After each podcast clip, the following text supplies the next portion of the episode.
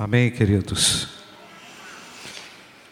Grande é a Ártemis dos Efésios, grande é a Artemis dos Efésios, grande é a Artemis dos Efésios. Imagina, irmãos, 25 mil pessoas aproximadamente, num, num ambiente, num teatro lotado, gente cheia de fúria, gritando, fúria religiosa, gritando e clamando por duas horas consecutivas, exaltando uma divindade contrária a Deus, contrária ao nosso Deus. A cidade de Éfeso protagonizou momentos difíceis, terríveis na história, especialmente do ponto de vista espiritual. Mas foi lá naquele lugar que o apóstolo Paulo foi anunciar que Jesus Cristo é o Salvador.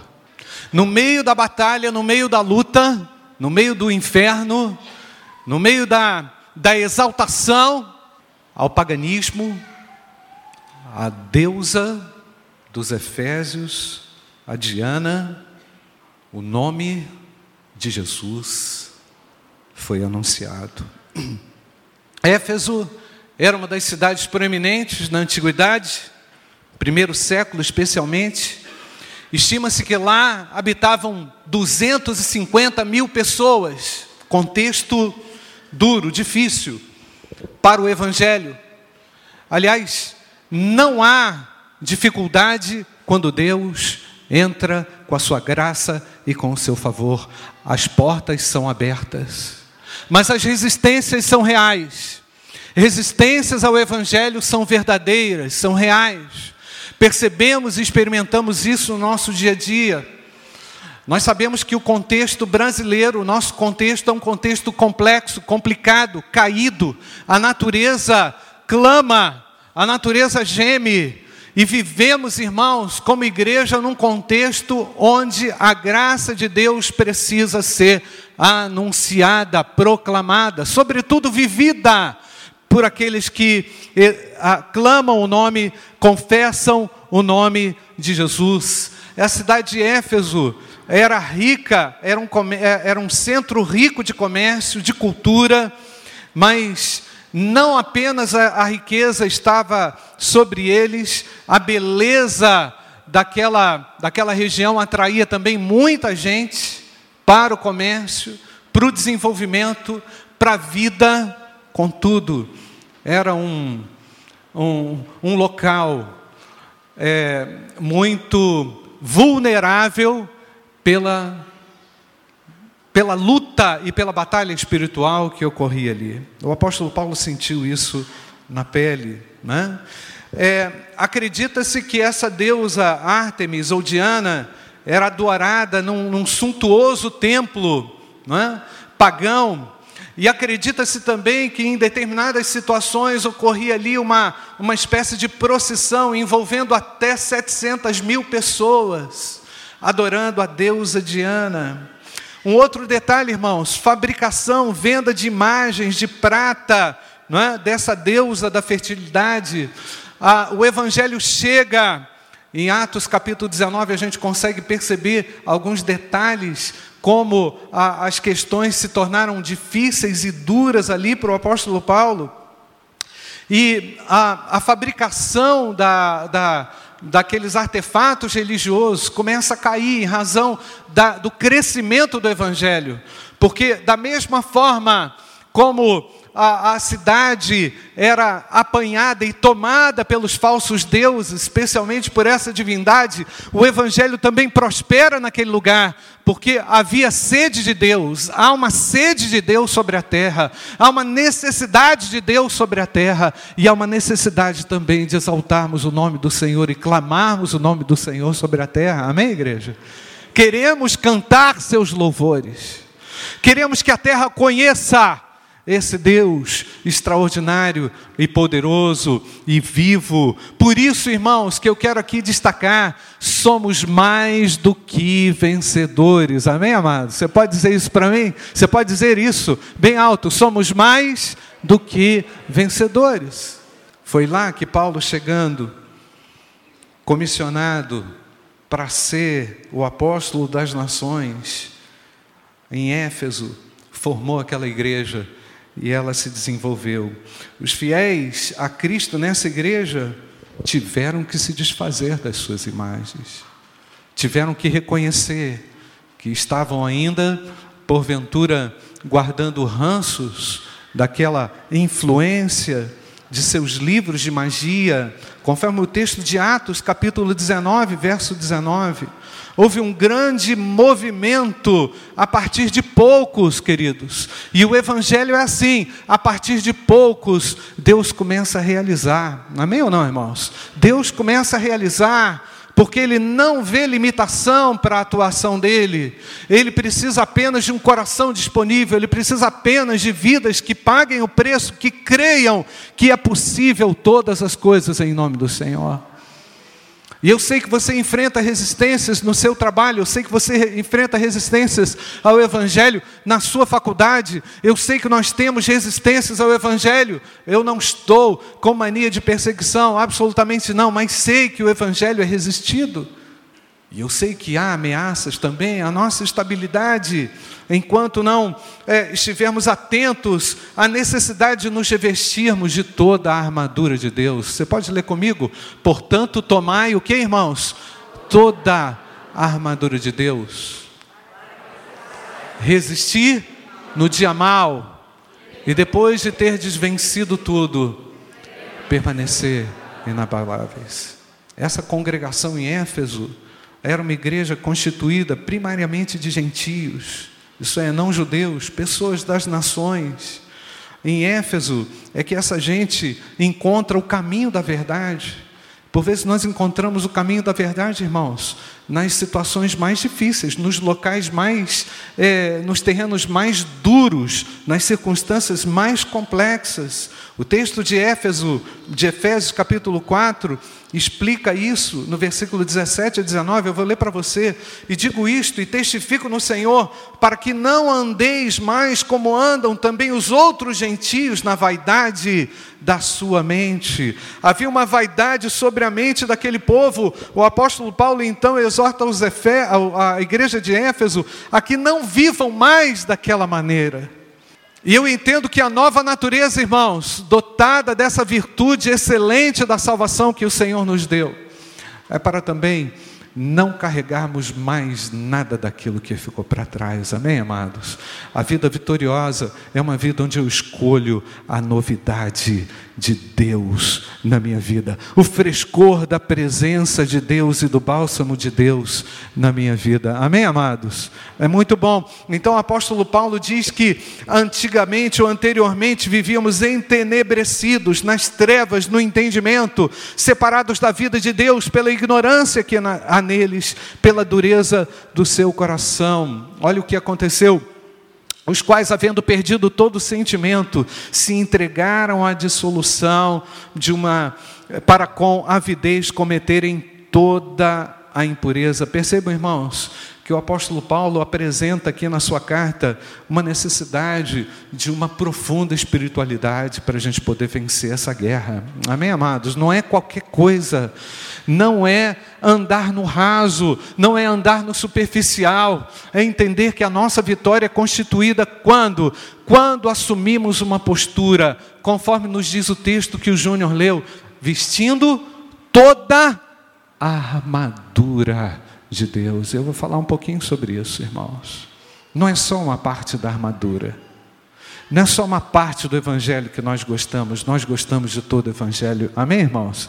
Nós gostamos, nós não gostamos só de uma parte da Bíblia, toda a Escritura é divinamente inspirada e útil para a nossa correção e instrução. Você crê dessa forma ou não?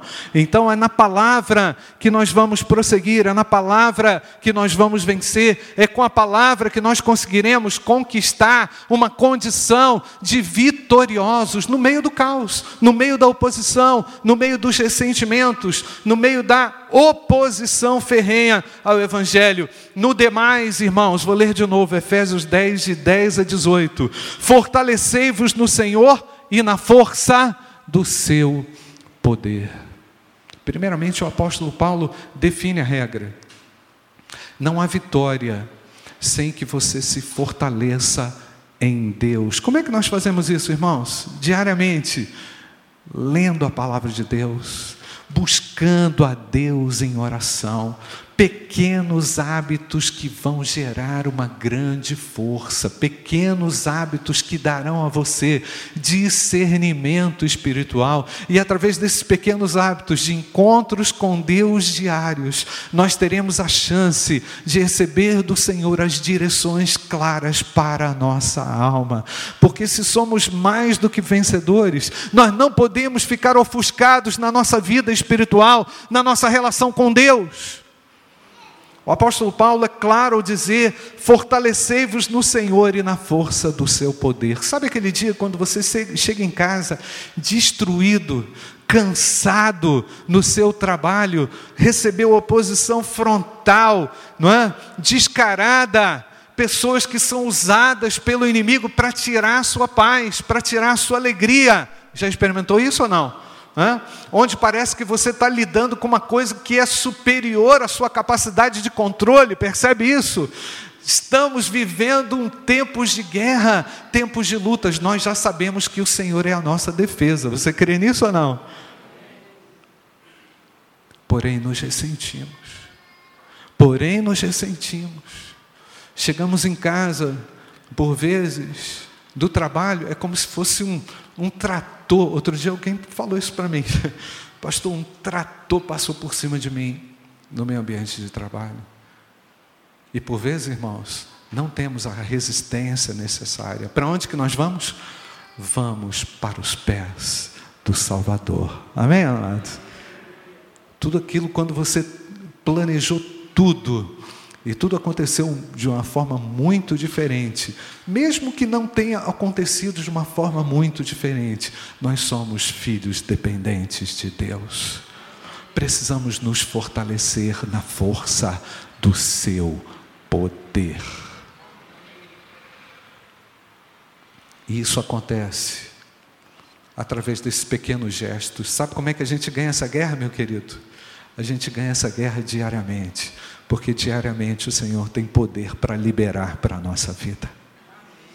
Vá para a presença do Senhor, vá para o seu exercício espiritual, não espera acumular problema, não tenta se distrair dessa tratoragem através do entretenimento qualquer, não é? Muitas vezes essa tratoragem nos leva a pensar: ah, eu preciso de umas férias. Tudo bem, eu não sou contra as férias, mas nós precisamos nos voltar para a presença de Deus. É nesse retorno que nós vamos nos fortalecer na força do seu poder. Primeiramente, o apóstolo Paulo dá essa direção para a gente. A palavra de Deus nos fala, e aí, consequentemente, ele diz: revestivos de toda a armadura de Deus. Sabe o que acontece?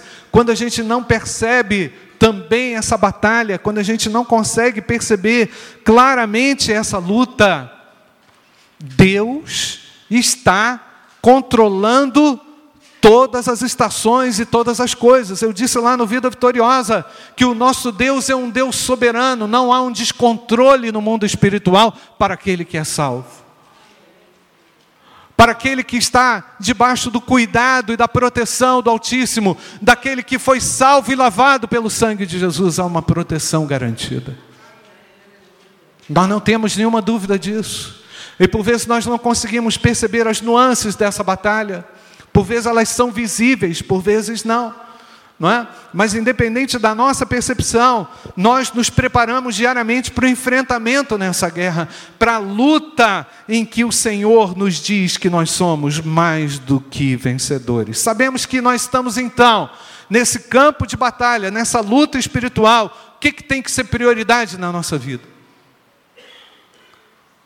Aí é que eu entendo, queridos, que não percebendo essa priorização, de Deus, de estar diante dEle, em que o meu terreno começa a ficar minado e eu começo a perder também a visão espiritual. Fora da visão espiritual, talvez você já esteja sendo tratorado de fato pelo inimigo. A igreja de Cristo perde quando não há percepção espiritual, vidas estão sendo ceifadas lá fora pelo inimigo e a igreja se levanta para dizer: Nós iremos buscá-las. Você crê dessa forma ou não, irmãos?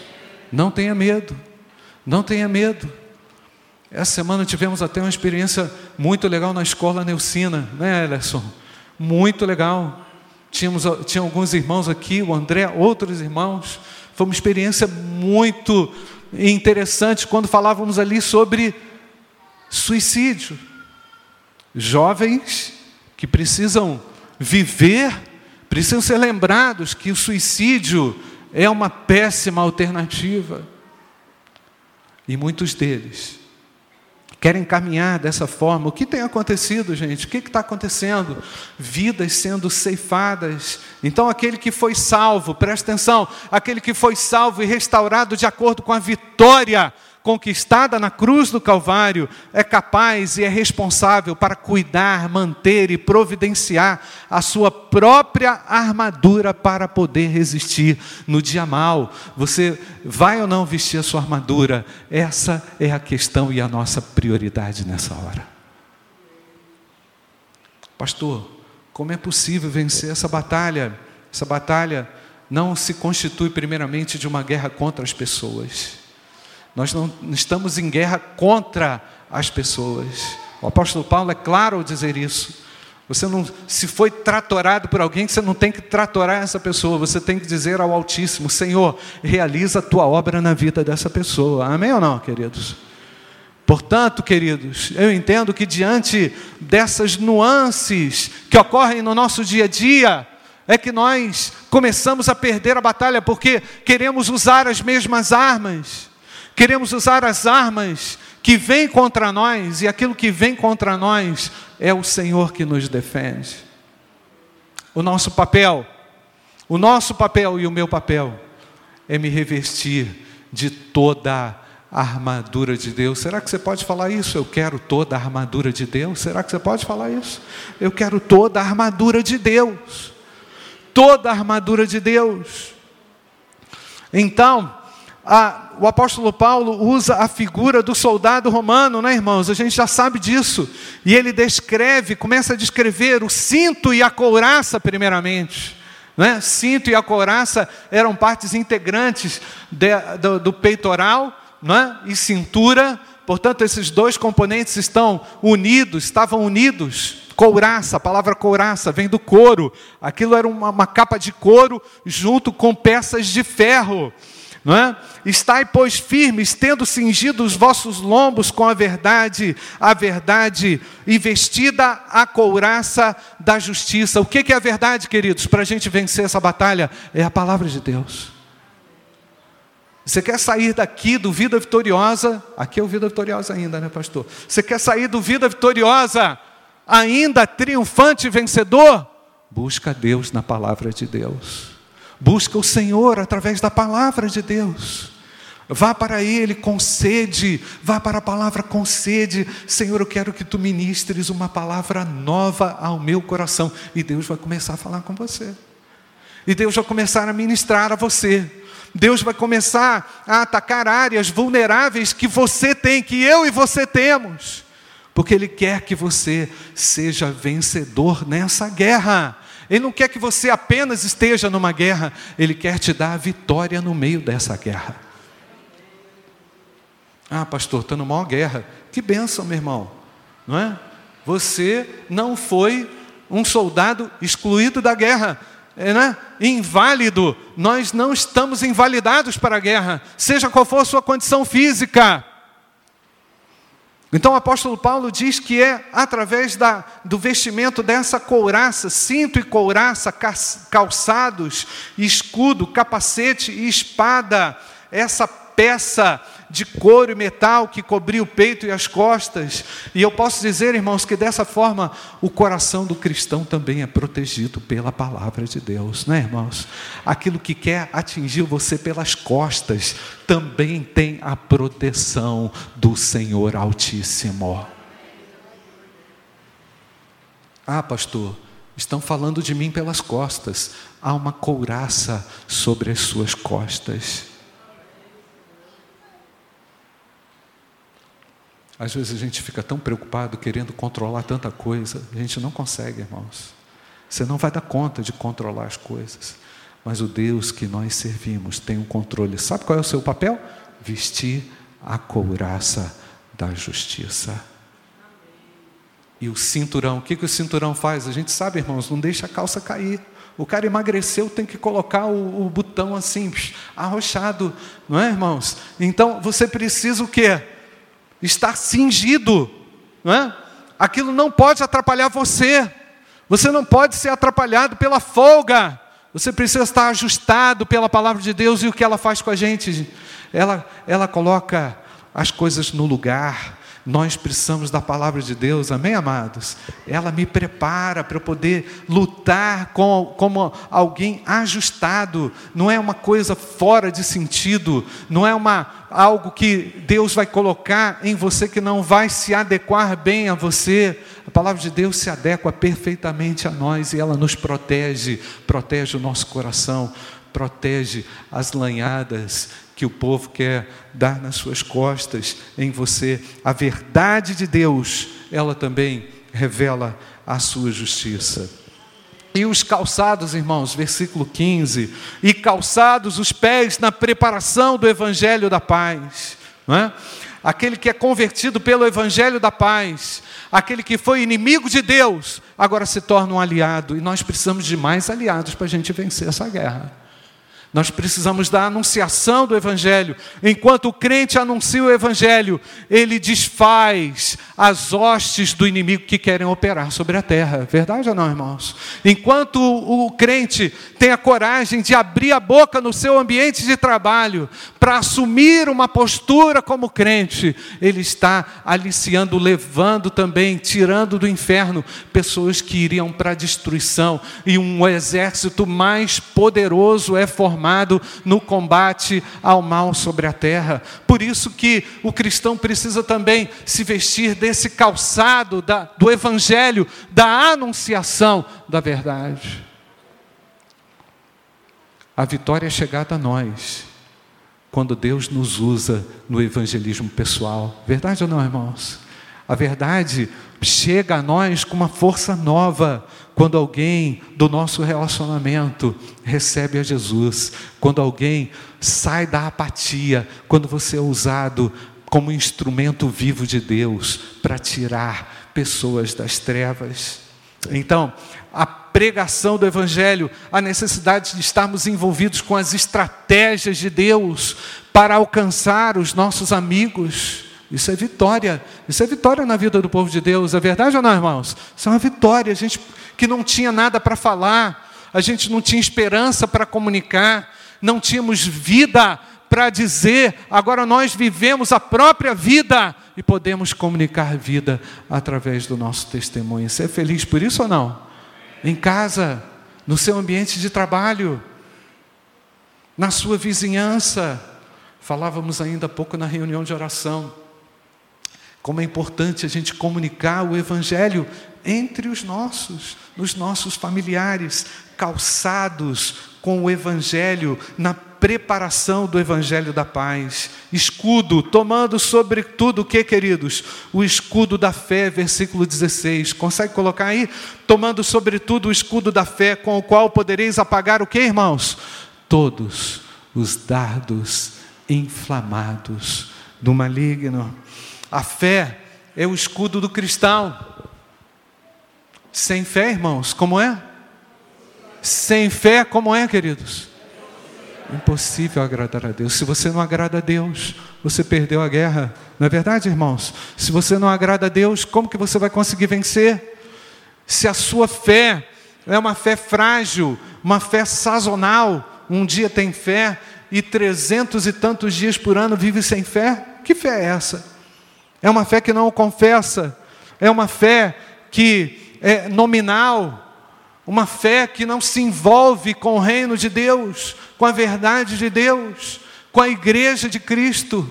Que fé é essa que não é acionada? Que fé é essa que não consegue a vitória? A Bíblia diz em 1 João capítulo 5, versículo 4: Porque todo aquele que é nascido de Deus vence o mundo. E esta é a vitória que vence o mundo. Qual é a vitória que vence o mundo, irmãos? A nossa fé. Podem tudo contra você, mas não podem contra a sua fé. Não é?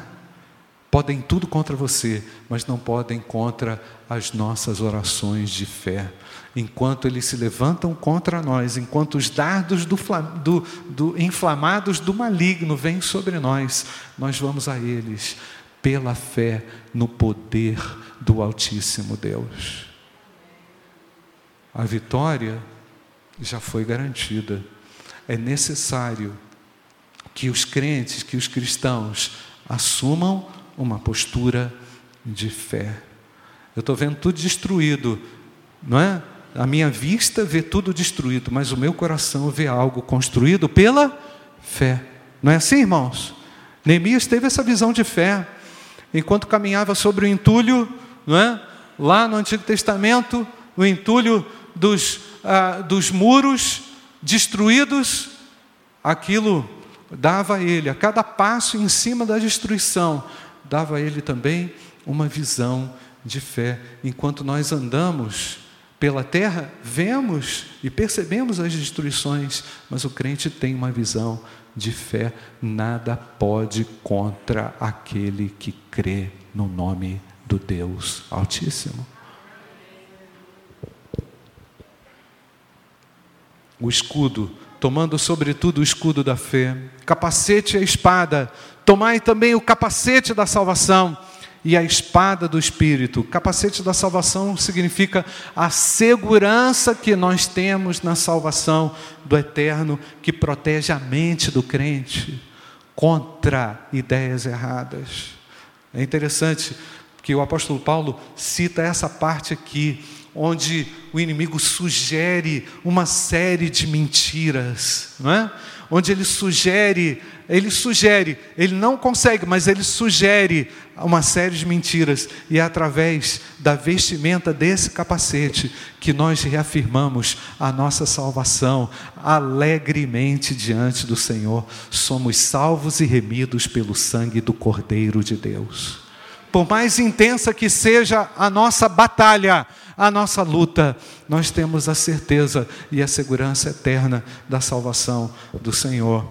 E agora, irmãos, todas as, todos os outros instrumentos né, dessa couraça são, é, são peças que apresentam ah, uma, uma, uma estabilidade, não é? Não é? Uma estabilidade ao soldado. Mas agora, a arma de guerra, o que, que é? É a espada do Espírito, que é o que, queridos? A palavra de Deus. Essa é a nossa arma de combate, porque eu sei que onde eu não vou, o que eu não alcanço, o Espírito Santo de Deus alcança. Crê dessa forma ou não, queridos? Então, tomai também o capacete da salvação e a espada do Espírito, que é a palavra de Deus, confiando plenamente na sua fidelidade, que a palavra dele não vai voltar vazia. Então, essa, essa é a arma ofensiva do cristão, que a Bíblia Hebreus capítulo 4, verso 12, porque a palavra de Deus é o que, queridos? Viva e eficaz, e mais penetrante do que espada alguma de dois gumes, e penetra até a divisão da alma e do espírito, das juntas e medulas, e ela é apta para discernir os pensamentos e as intenções do coração. Para vencer a palavra de Deus, temos que falar a palavra espiritual de Deus, essa é a linguagem. A linguagem é a palavra de Deus. As pessoas vão te chamar de doido. Pastor, você não está vendo como é que eu estou sendo tratorado? Usa a palavra de Deus. ela não volta vazia. E eu quero fazer uma pergunta para você. Você entrou aqui como um derrotado? O que tem prevalecido sobre você? A sua própria palavra? Porque às vezes, irmãos, nós temos nós, temos o hábito de por vezes ouvir muito mais a nossa voz do que propriamente a voz de Deus. Então você enfrenta uma tratoragem, tem uma voz sua que fala assim: revida. Tem uma voz sua que diz assim: age da mesma forma. Te tratoraram, tratora também. Te destruíram, destrói também. Esse é o sentido? Não é o sentido, porque nós estamos no meio de uma guerra espiritual, onde nós somos declarados vencedores pelo nome de Jesus. Luta com a forma certa, luta com a armadura de Deus. A orientação de você agora, orientação para você agora, revestivos de toda a armadura de Deus. Quem sabe você tem entrado aqui essa noite totalmente desguarnecido, despreparado. Quem sabe você tem entrado aqui hoje completamente refém de uma situação em que trava você, e que tem levado você a um sentimento de derrota, uma percepção de derrota. Deus trouxe você aqui para te lembrar que você é mais do que vencedor. E tem algo que compete a você nessa noite, a você nessa noite, se revestir de toda a armadura de Deus.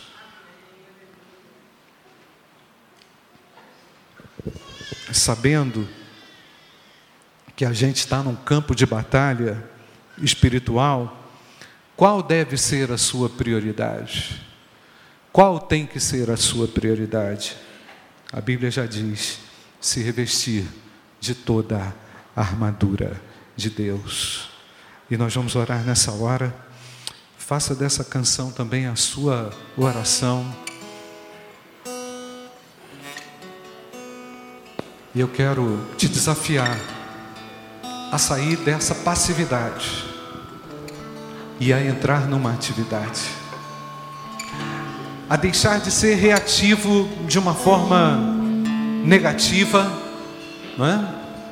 De repente a sua reação é uma reação assim: ah, eu não vou vencer, ou então eu perdi essa guerra,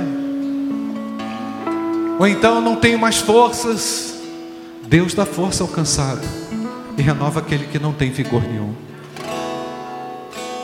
Deus renova também aquele que foi combatido, aquele que foi ferido no meio da guerra. Deus também quer erguer aquele que foi atingido, que não usou o escudo da fé e foi atingido por um golpe, e de repente está ferido, machucado, não se sente integrado ao projeto de Deus. O projeto de Deus é muito maior. O projeto de Deus é muito melhor. Projeto de Deus é que você saia daqui mais do que vencedor por aquele que te amou. Jesus Cristo alcançou essa vitória na cruz do Calvário. Você precisa reconhecê-lo nessa noite e dizer a Ele nessa noite: Eu não vou sair daqui, pastor, dessa forma. Eu reafirmo a minha fé no nome de Jesus. Eu consagro a minha vida ao Senhor Jesus, mesmo diante daquilo que me cerca. De repente a segunda-feira te dá medo. Ah, pastor, a minha firmeza é assim: eu ouço a palavra, concordo eu, eu até assento isso no meu coração, mas no dia a dia eu não sustento. Tem uma força que parece ser maior do que a minha. Eu quero dizer que isso pode acabar nessa noite quando você decide diante de Deus se revestir de toda a armadura de Deus. E você que está passando por essa luta, seja ela qual for, canta com a gente. Enquanto você canta essa canção, vamos nos colocar de pé. Vamos nos colocar de pé enquanto você canta essa canção e faz dela a sua, a sua oração.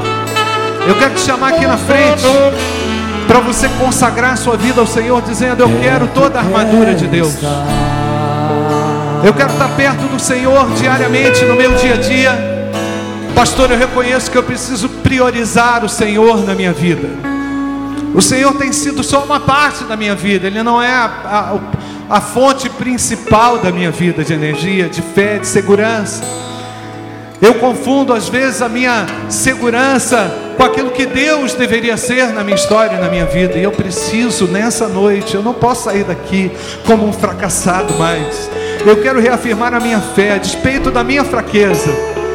Eu venho ao Senhor não porque eu sou forte, mas porque eu preciso da força do Senhor.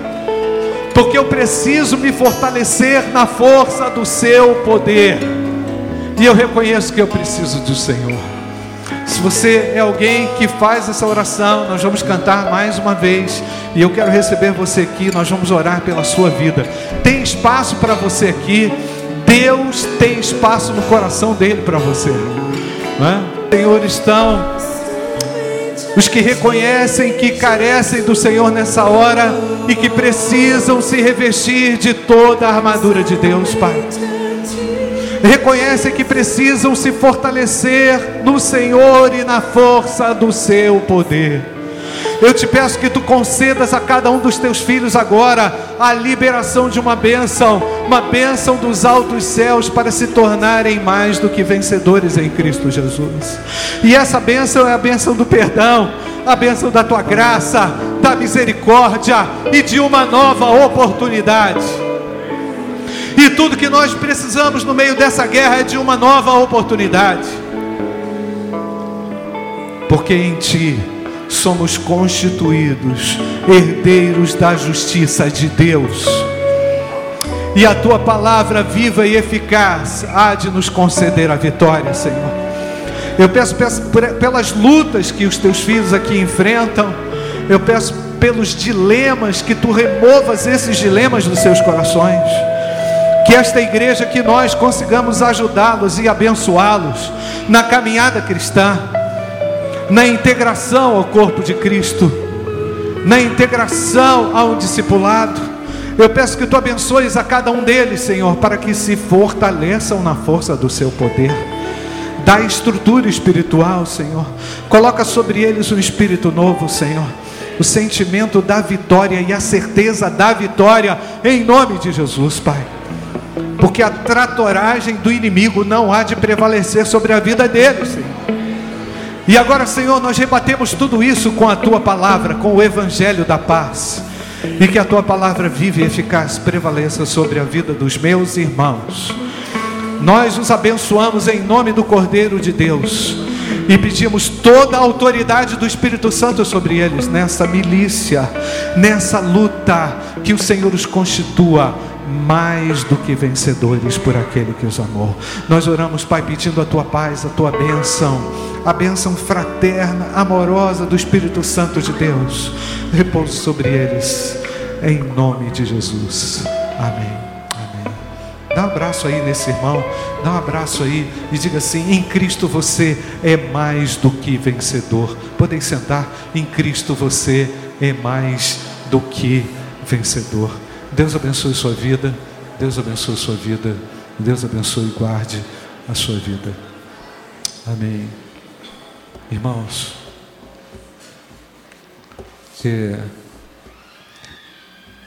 nós vamos ainda, é, no som instrumental, concluir o nosso culto com uma oração silenciosa.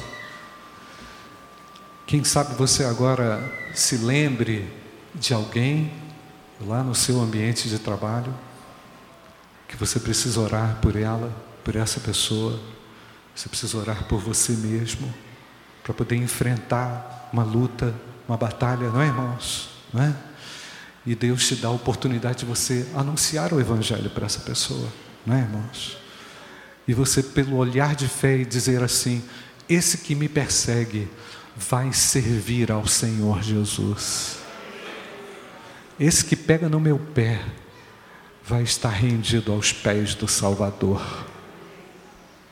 Ora, o amor de Deus, o Pai, a graça infinita do nosso Senhor e Salvador Jesus Cristo, e as consolações do Espírito Santo de Deus repousem sobre todos nós, hoje e para todo sempre.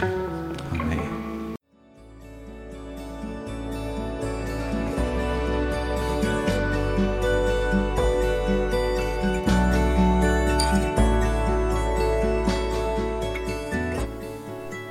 Igreja Batista do Bom Retiro tem plena convicção de que a palavra de Deus é poder para salvar e transformar vidas. Nosso desejo é que essa mensagem tenha alcançado seu coração. Para saber mais sobre quem somos e em quem acreditamos, acesse ibbrpatinga.com.br.